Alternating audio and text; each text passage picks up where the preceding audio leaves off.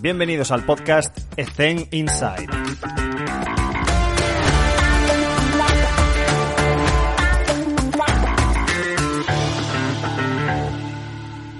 Muy buenas a todos. En esta entrevista estamos hablando con Javier Espasa, que es, por supuesto, graduado en Ciencias de la Actividad Física y el Deporte, tiene hecho el máster de RETAM y eh, actualmente está desarrollando su tesis sobre el control de la carga en baloncesto, más concretamente en femenino. Y bueno, ha trabajado eh, como preparador físico también en el, en el siglo XXI y actualmente está en el Básquet Almeda, en ese departamento fantástico, en esa área de rendimiento y realizando coordinación. Como bien dice en la entrevista, duerme ocho horas, está en la universidad dando clases por las mañanas, también ocho horitas, y se pasa otras ocho horas en, el, en su club. Una persona con, mucha dedicación y que además encuentra tiempo no sé de dónde para un fantástico proyecto personal eh, junto con Jorge, eh, Road to Performance, que, os aconsejo encarecidamente que lo sigáis tanto en, el podcast, en el blog, en el Twitter, en YouTube, porque no tiene mucha frecuencia, lo cual eso garantiza una extremada calidad. Así que seguirlos porque eh, son fantásticos. Cada cosa que, que publican es de máxima calidad. Así que Nada más os dejo con él y espero que la disfrutéis. Pues aquí estamos, un episodio más con Javier Espasa. Javier, ¿qué tal? ¿Cómo te encuentras? Muy buenas, Alex. ¿Qué tal todo? Pues muy bien aquí eh, a, pasar un ratito de charla contigo. Genial. Un ratito de charla más, ¿no? Un ratito, uno más. Uno más. Encantados de, de tenerte con nosotros por fin. Y bueno, la primera pregunta siempre es la misma, que queremos conocer contextos y realidades diferentes de nuestros compañeros de profesión. Pues cuéntanos un poquito cómo es tu semana tipo. Uh, bueno, lo primero de todo, agradecerte la invitación al podcast, a, charlar un rato contigo y poder compartir la, la, experiencia de mi día a día. Eh, en mi día a día, bueno, yo, yo, soy profesor de la universidad por las mañanas, después, en verdad, la parte donde dedico muchas más también es en el club y depende un poco del día. Hay veces que llego al club a las 4 de la tarde, uh, la dinámica de los lunes, ¿no? Reunión con el fisio, sé que llamar al médico, porque no siempre está el médico en el pabellón, mm. eh, sé que llamar al readaptador porque llega más tarde o lo que sea, ¿no? Pero bueno, la reunión del lunes con el fisio siempre está. A partir de aquí planificamos un poco la, la situación de los jugadores y de las jugadoras que tenemos eh, bajo, bajo observación, ya sea porque están lesionadas en ese momento o porque han sufrido un proceso de readaptación y se incorporan a la normalidad del grupo. Eh, y después la dinámica de la, del resto de la semana, uh, yo salgo del pabellón normalmente a las 12 de la noche. eh, se me paso 8 horas en el pabellón, hay veces que menos. Eh, y bueno, va un poco en la función del día a día, supongo como todos, ¿no? Pues vas apagando los fuegos que te van saliendo y en la medida de lo posible tratamos un poco de avanzar con la, con la planificación que llevamos en cuanto al desarrollo de un, del proyecto que llevamos en el club. Eh, pero bueno, yo llevo dos equipos en el club, yo trabajo con la, la sección femenina en lo que es la preparación física eh, y al final tenemos, como son dos equipos diferentes, pero a la vez son uno, porque es el junior y el senior, eh, yo estoy todos los días en el pabellón, de lunes a viernes, a veces más horas, a veces menos, pero todos los días allí. Como comentábamos en la presentación, actualmente estás en el Básquet Almeda y en este club de formación de rendimiento, porque realmente comentándolo uh -huh. y charlándolo eh, de manera más informal, pues tenéis un área de rendimiento que, que, que está genial. Entonces, para, para, esa gente, esos preparadores físicos que están en clubes que no tienen tanto recurso humano y no lo tienen todo tan estructurado y no tienen un organigrama tan completo como tenéis vosotros, pues para que les expliques un poco cómo funcionáis, qué, qué roles tienen cada uno, cómo hacéis ese trabajo multidisciplinar. Uh, bueno, nuestra realidad es que yo venía de, de, de, trabajar en la Blume, yo tuve la posibilidad de estar ahí trabajando y colaborando durante dos años y claro, aquello es una realidad muy diferente en el siglo XXI, para quien conozca el básquet formativo de rendimiento del programa del siglo XXI, es un programa de referencia y allí pues tenías el gimnasio, el servicio médico full, podología, nutrición, o sea, era una pasada. Y claro, cuando yo acabo allí y eh, acabo llegando al básquet Almeda por, por conocidos, uh, yo echaba de menos eso, ¿no? Y, y, coincidí con un director técnico que quería apostar uh, por un área que lo acabamos denominando, denominando el área de salud y rendimiento. Ese, esta es la tercera temporada que, que, existe la estructura, pero la primera temporada era un, un, una prueba piloto, la segunda temporada sí que crecimos e incorporamos ya, la primera éramos un fisio, dos prepas y el director técnico. La segunda temporada crecimos a dos fisioterapeutas, ya éramos cuatro prepas ah, y la incorporación de alguna manera del psicólogo. Y ahora, esta temporada, esta tercera temporada de este proyecto, antes era solo accesión femenina y ahora lo, hacemos, lo hemos extendido a todo.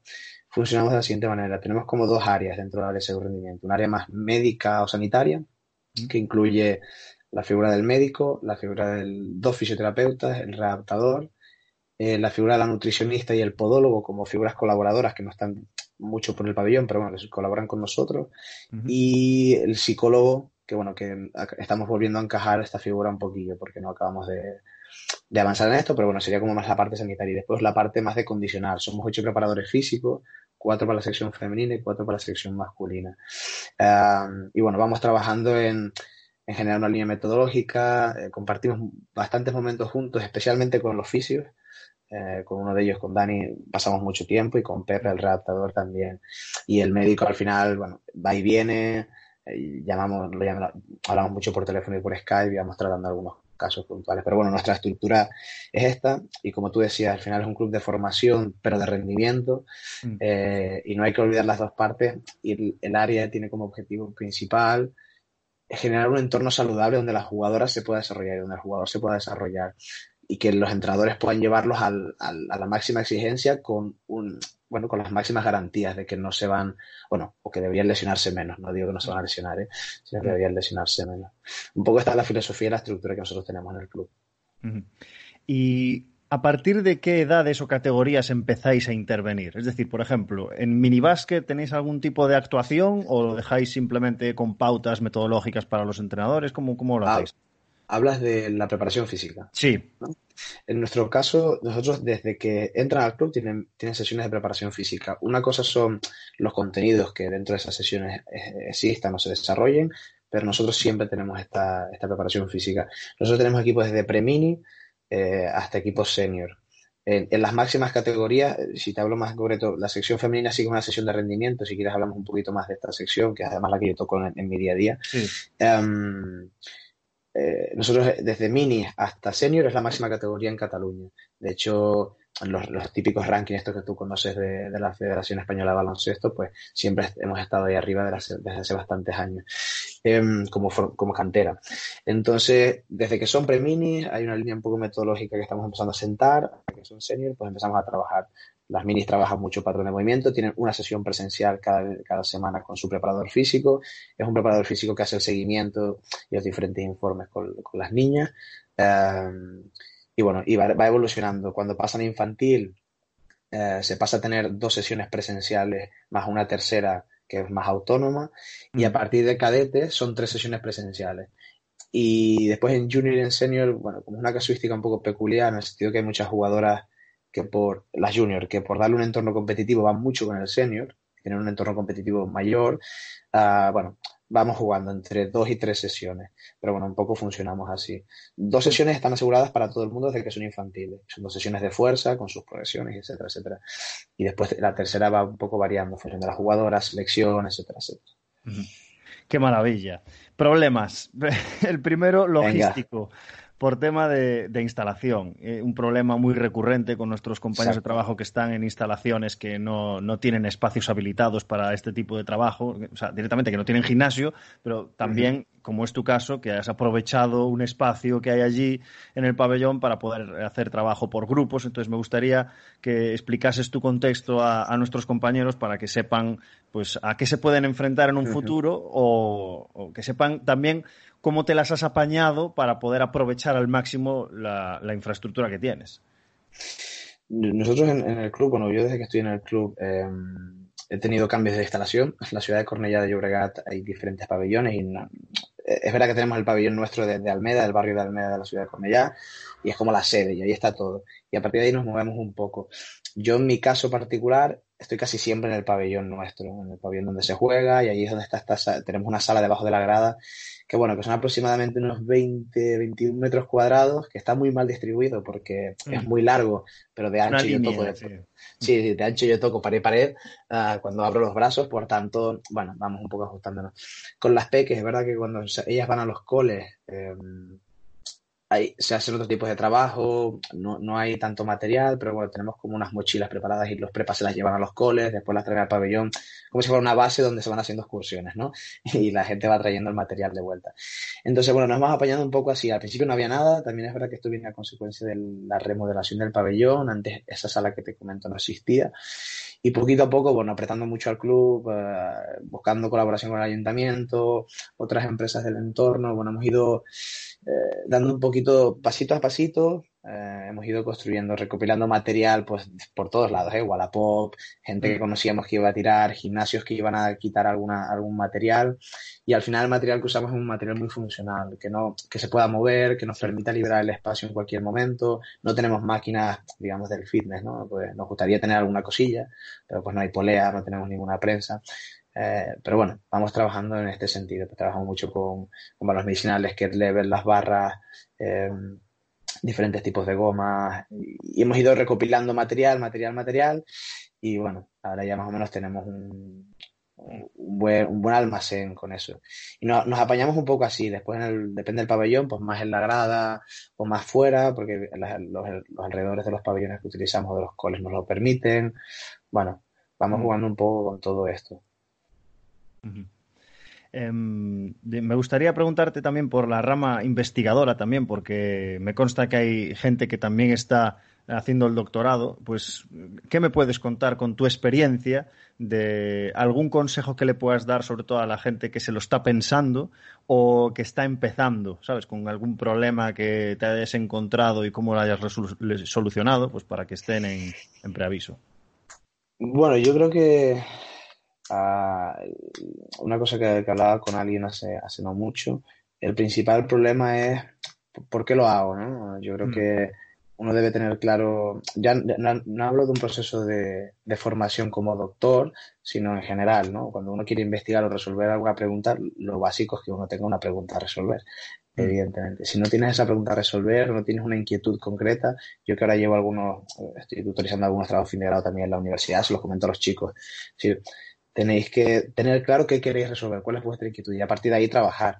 Eh, evidentemente no sabemos de todo y tenemos que, caminar cada uno en nuestro proceso eh, de, formación. A veces es más autodidacta, a veces es menos.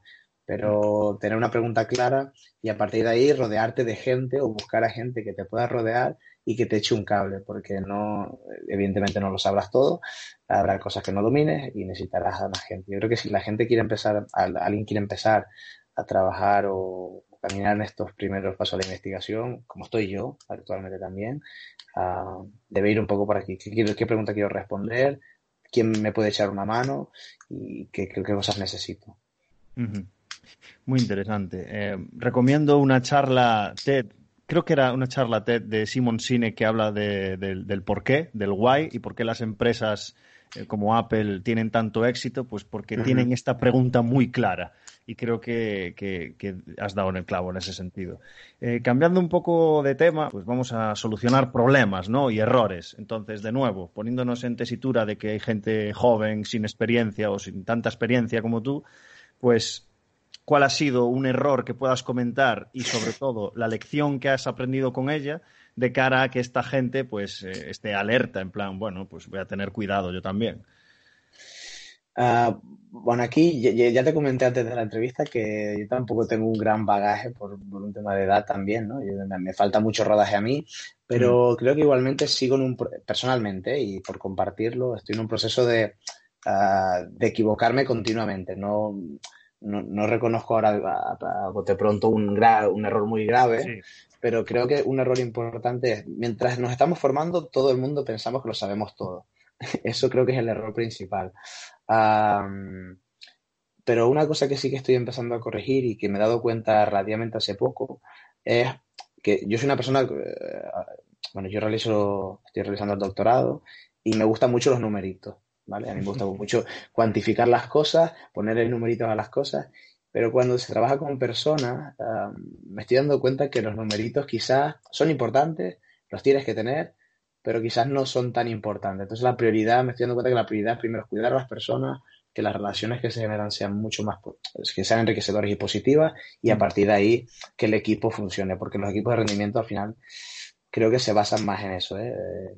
en, tener un, equipo contento, feliz y alegre por, y, motivado ¿no? por hacer algo, que no tanto eh, cuantificar si la jugadora o el jugador corre más, corre menos, si, su mm. juego, eh, si el pacing del equipo es más, más ritmo, menos ritmo. Bueno, a mí me gustan esas cosas, pero creo que como error que estoy empezando a corregir es anteponer a la persona ah, por delante de eso. Y creo que eso es importante, el pensar que no lo sabemos todo, porque nunca lo sabremos todo.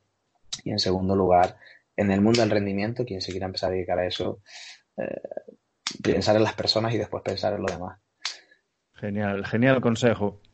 Em, me gustaría preguntarte por, primero, ¿qué, porque hablaste de numeritos, boom, ya lo acabo de anotar el tema de qué tipo de mm, softwares utilizas para, tu tesis, por ejemplo, cuáles has utilizado, cuáles te gustaría utilizar, em, qué consejos le das a una persona que no tenga poder adquisitivo para tener los Catapult o los Wimu o lo que sea, pues ¿qué nos puedes contar en ese sentido? Bueno, yo en mi día a día, en la realidad del club, lo que utilizo. Eh, nosotros utilizamos una aplicación que se llama Quanter, que es una aplicación desarrollada por un grupo de finlandeses que se dedican al fútbol allí. Eh, de hecho, colaboramos en, algunas cosas en cuanto al desarrollo de la aplicación y, nosotros la utilizamos en el club en nuestro día a día y la verdad que estamos muy contentos porque al final nos ayuda mucho a recopilar la información del RP principalmente y el test del wellness, ¿no? es lo que hace la aplicación. Eh, después usamos por las típicas plataformas de contacto que usa mucha gente, eh, las aplicaciones de Carlos Balsalobre y al final todo de, de, estas tres cosas o las cuatro cosas que utilizamos para recopilar datos, todo al Excel. Excel muy personalizado, Excel ya de, con informes hechos para el club, para los entrenadores, eh, bueno, eh, pero al final todo acaba en el Excel, el tratamiento de los datos lo hacemos en el Excel. Ahora yo por mi tesis sí que estoy utilizando, utilicé para los primeros estudios el Polar Team Pro, que quizás es más conocido y, más accesible también. Eh, que usa frecuencia cardíaca, que tiene un acelerómetro, un acelerómetro también. Y ahora para mi tesis actualmente estamos utilizando dispositivos WIMO. Estamos estudiando la competición eh, de baloncesto femenino y, bueno, utilizamos WIMO. Para quien no los pueda tener, evidentemente cualquier cosa que se pueda cuantificar es buena. No, el RPE, que es, lo más extendido, ¿no? El método de, un método de valoración de la carga interna, aunque sea subjetivo, eh, creo que es lo más extendido, cada uno que se monte pues sus plantillas de Excel o incluso en otros programas hay gente que yo coincido con un, profe en la universidad, un compañero que él es informático de formación previa y lo hace todo en otro tipo de plataformas y yo creo que, que bueno, que también hay gente que lo está empezando a utilizar en otros otros lados, pues R y diferentes tipos de, de, programas. Pero bueno, tener una herramienta que te ayude y en, en tu día a día, cuantificar algo. Eh, incluso hay veces que a mí me pasa que si pudiera cuantificar las caras, creo que sería también positivo, ¿eh? Porque hay veces que cuando ya, y a ti te pasa, te habrá pasado, que cuando ya tienes un rodaje con un equipo, no hace falta el numerito del RP. Tú ya sabes la cara que tiene cada una o cada uno. Y si pudiéramos cuantificar las caras, creo que también sería, sería chulo. Una, una, una, pregunta rápida. Em, ¿Os dejan utilizar Wimu durante los partidos? ¿Cómo has conseguido esto? Bueno, mm, tanto como nos dejan utilizarlo, no, no sé si eso sería. No, se enteran. no, no, creo que sea preciso eso. No somos el único equipo que lo hace. Hay, de hecho, publicaciones en redes sociales de grupos de investigación que han cuantificado categorías, o sea, competiciones de primer nivel, hablo del femenino en este caso, y nosotros lo estamos haciendo también. Eh, hay muchas trabas ¿eh? en cuanto a eso. De hecho, pasa con compañeros de otros clubes que al utilizar este tipo de dispositivos la competición pone muchos problemas, pero porque FIBA, el reglamento FIBA no lo permite. Después hay, otra, hay otros reglamentos que sí, el balonmano lo permite, el rugby de hecho es obligatorio por un tema... Sí, sí. Y el, y el rugby, por ejemplo, es obligatorio, ¿no? Por un tema de, es verdad, el tema de las contusiones craneoencefálicas que pueda tener el jugador, cuántos son los Gs que recibe de impacto por si se lesiona. Bueno, de hecho el rugby se sigue mucho, o sea, sí está muy monitorizado. Quizás aquí en Europa no tanto, bueno, la parte sur de Europa más bien, pero después hay otros países como Australia que es una locura, si lo ves por ahí, dices, wow, eh, el entrenador ve el partido desde arriba, ¿no? Con una cámara y, y, manda al, prepa que haga las cosas en pista, en el campo. Así que bueno, sí, sí, vamos, vamos metiéndolo ahí. No diría que tengamos un permiso explícito, pero bueno, mm. vamos, vamos haciendo. Es necesario también, ¿eh? creemos poder describir la competición para saber a qué preparas al jugador. Si no. Mm. Y con tantos datos, tantos numeritos, control, seguimiento, monitorización, eh, tengo que hacerte esta pregunta. ¿Cuál es tu, visión en cuanto a la individualización que debemos hacer con las jugadoras, con todos esos datos que tenemos? Pues, ¿cómo le damos forma para hacer modificaciones en planificación, hacer modificaciones en las sesiones de entrenamiento? Pues todos esos problemas, ¿cómo los, cómo los resolvemos? Y a la hora de individualizar, ¿qué estrategias podríamos utilizar para, para dar en el clavo y en la tecla con cada jugadora? No tengo, yo no lo tengo a ciencia cierta muy claro, ¿eh? también te lo digo. Nosotros hemos recogido pocos datos de la competición, entendiendo que la competición es el, día, o, sea, o el evento, más bien, que condiciona toda la semana, ya sea por delante o por detrás. ¿no? Mm. Al final, la competición es, tú te preparas para competir, Ah, y te preparas a competir al máximo nivel. Hay veces que físicamente puedes estar mal y rendir, eh, hablo del básquet en concreto, y, rendir de una manera excepcional, al final va de quién mete más puntos eh, o quién, y quién pierde menos balones. Quien, quien, cometa menos errores en el básquet acaba ganando. Por tanto, bueno, no tenemos claro todavía con los pocos datos que tenemos cuáles son las variables. Uno, que nosotros necesitamos a nivel de las chicas, controlar y dos, cómo eso lo vamos a transformar en el día a día o se podría transformar como propuestas para el día a día. Nosotros al final nos basamos mucho por ahora en, de los datos, los poquitos datos que tenemos es en el player load, que al final es el volumen, digamos, ¿no? de, la, de la carga externa que, podamos recopilar mm. y también de las sensaciones de la jugadora, porque hay jugadoras que mm, a veces jugando mucho eh, y haciendo un muy buen partido, el día siguiente están muy bien y hay jugadoras que jugando mucho y con un mal partido, el día siguiente están, bueno, tremendamente mal. Entonces, claro, es lo que comentaba antes, los numeritos están bien, pero nosotros que pasamos mucho tiempo con nuestras jugadoras, las conocemos mucho, entonces sabemos por dónde hay que ir a veces o dónde ajustar. Hay veces que el trabajo del primer día, ¿no? Del match day más dos, que es para nosotros normalmente, o a veces más uno, es pues te quedas en casa, haces cuatro, te quedas en la bici estática mientras haces los deberes o estudias, porque muchas de nuestras jugadoras están en la universidad o en bachillerato, en un club de, de, formación y son jugadoras muy jóvenes, y, y, hay otras veces que no, que las apretamos un poco más porque vienen más contentas o lo que sea. Pero bueno, yo creo que es jugar también con las dos partes, lo que comentábamos antes, la parte más emocional eh, y el estado anímico y la parte esta de, bueno, de lo que cuantificamos, el player low como referencia de volumen y después, bueno, algunos impactos que sí que se ven, como ciertos picos que se generan dentro de la acelerometría, pero bueno, no tenemos nada claro a día de hoy. Por eso también lo estamos estudiando, de hecho, mi tesis se centra en eso porque no hay nada. Entonces, en los chicos empieza a haber cada vez más cosas, aunque no se publican porque los clubs no lo sacan, pero bueno, hablando con compañeros ya te puedes hacer una idea. Lo que pasa es que tenemos que comprobar si las chicas son iguales o no. La demanda es igual, ¿no? Tú, tú que vienes también del básquet femenino, sabes que hay diferencias a nivel de, para, de cuánto se para el juego, eh, el tipo de faltas que se cometen, ¿no? Eh, es más táctico y técnico el básquet femenino y no tan físico como el masculino. Así que bueno, habría que ver cuáles son las demandas reales. Yo tuve la suerte de que vino un grupo de investigación de Cáceres a Salamanca a hacernos unas cuantas semanas de, monitorización con WIMU y yo era la primera vez que utilizaba este tipo de dispositivos y la única hasta ahora y le digo a, a David Mancha, que era el encargado en ese momento, oye, pero esta jugadora tiene cero aceleraciones durante la sesión. Alex, te prometo que esto es súper fiable. Y era una jugadora, que, efectivamente, de forma subjetiva, sabías que no era una, persona que acelerase o decelerase mucho.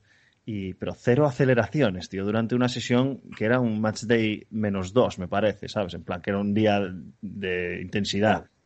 Y, efectivamente, cero, cero. Y luego también hubo, me parece, por poner una curiosidad, ¿eh? en un ejercicio de tiro sin oposición había dos hits ¿Y sabes por qué? Porque se chocaron dos jugadoras en, el, ejercicio.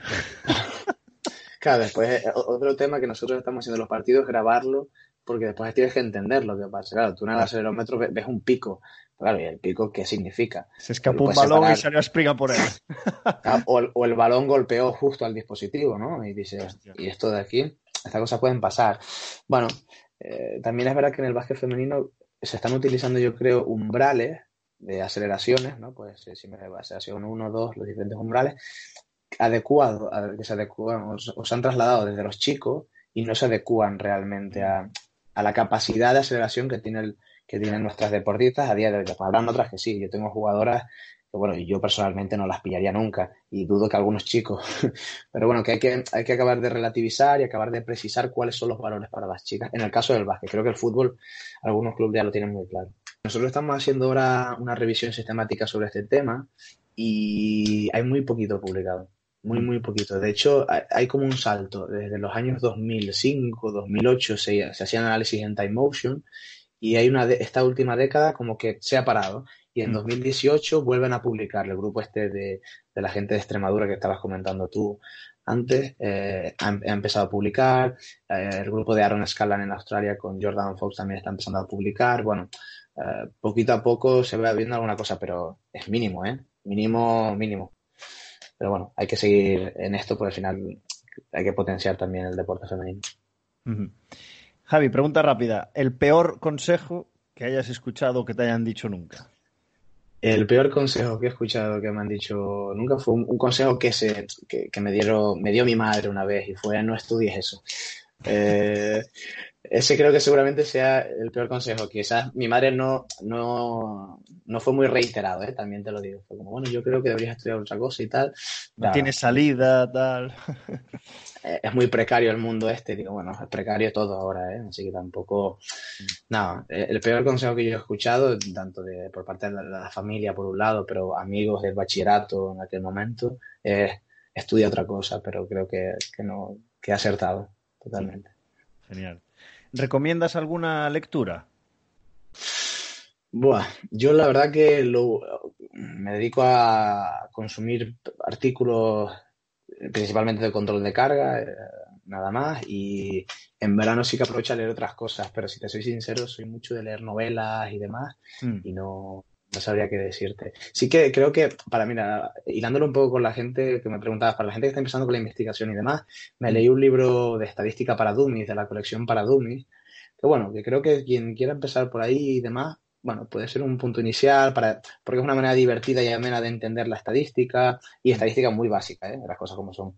Pero bueno, si alguien quiere empezar a, leer eso, por ahí, y después no, yo soy mucho de leer novelas y thrillers y estas cosas, y para, para distraerme, porque si no al final uno se acaba viéndolo, leyendo todo el día. Eh, consejo para esta gente que, joder, facilitarle la vida para a la hora de, de pues eso, utilizar y consumir papers. ¿Qué plataformas puede utilizar? ¿Qué maneras tiene de conseguir esos papers? ¿Cómo podemos ayudarle? Aquí yo, creo que la universidad, em, o sea, cuando estudiamos las, asignaturas de la universidad, pues de estadística o metodología de la investigación, tenemos a veces talleres, ¿no? De búsqueda bibliográfica y demás. Creo que refrescar eso de vez en cuando es positivo. Es decir, tener una, al final, como base de datos abierta, está solo la de Medline, la de PubMed, ¿no? la, biblioteca americana, como base de datos abierta. Después, quien tenga la suerte de estar en una institución que tenga contratada alguna base de datos, ideal, ¿no? El Web of Science, donde seguramente estén la mayoría de bases de datos. Pero bueno, en PubMed van a hacer buenas búsquedas, pero ser muy, muy preciso en qué quiero buscar.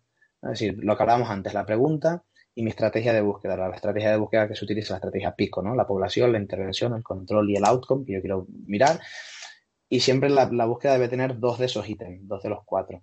Por tanto, si yo soy capaz de identificar cuáles son los descriptores de cada uno de los ítems de la estrategia Pico em, y soy capaz de, poner bien los conectores, los AND, NOT or, o el OR, a partir de aquí creo que las búsquedas se dan muy fácil. Después, cuando haces el barrido, si tú quieres, eh, después te, tendrás que ser con mucha precisión de marcar los descriptores. Pero cuando hagas el barrido, ya todo el mundo sabe qué plataforma te da acceso gratuito y libre a, los artículos, ¿no? Entonces vas a Sihab, la metes, mm. sale por arte de magia y, ya estaría. Pero bueno, yo creo que lo que hablábamos, un poco los pasos, ¿no? La pregunta, establecer esta estrategia pico y meterlo, con meterlo en PubMed ya seguramente te salga la gran mayoría de los artículos que haya. Muy pocos se quedarán fuera de allí. Genial, pues estamos acabando la entrevista y la última pregunta siempre es la misma, que eh, ¿qué consejo le darías a tu yo de 20 años? Mira, pues un poco hilándolo con el, con el peor consejo que he escuchado es que siga, que mm. siga, porque mm, tampoco hace muchos años que pasé por, ese, por esa edad, pero eso seguramente segundo o tercero de carrera. Eh, y personalmente yo también tuve dudas en ese momento, ¿no? Eh, primero no sabía si acabar la carrera o no, porque habían cosas que no me, no me acababan de gustar. Mm. Después dije, no, no, la tendré que acabar, pero me, me apareció la vertiente esta de la gestión deportiva, que también me gustaba en su momento. Pero yo tenía muy claro que quería ir al rendimiento. Y al final fue, no, no apuesta, sigue, sigue y, ya llegará.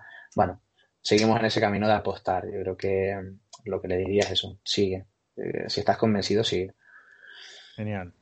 Pues nada más, Javi, muchísimas gracias por tu tiempo y porque además me decías antes, yo mi día es 888, duermo 8, curro 8 en la universidad y curro 8 en mi club, así que gracias por ese más 30 y, y, nada, agradecerte tu tiempo, encantados de tenerte con nosotros, te deseamos lo mejor en lo profesional, pero sobre todo en lo personal, así que muchísimas gracias. Muchas gracias a ti, Alex, y mucho ánimo con el proyecto y enhorabuena por ponernos en contacto también, que ha servido de excusa para ponernos en contacto tu podcast a mucha gente del mundo del rendimiento. Así que un abrazo. Genial, muchas gracias, un saludo.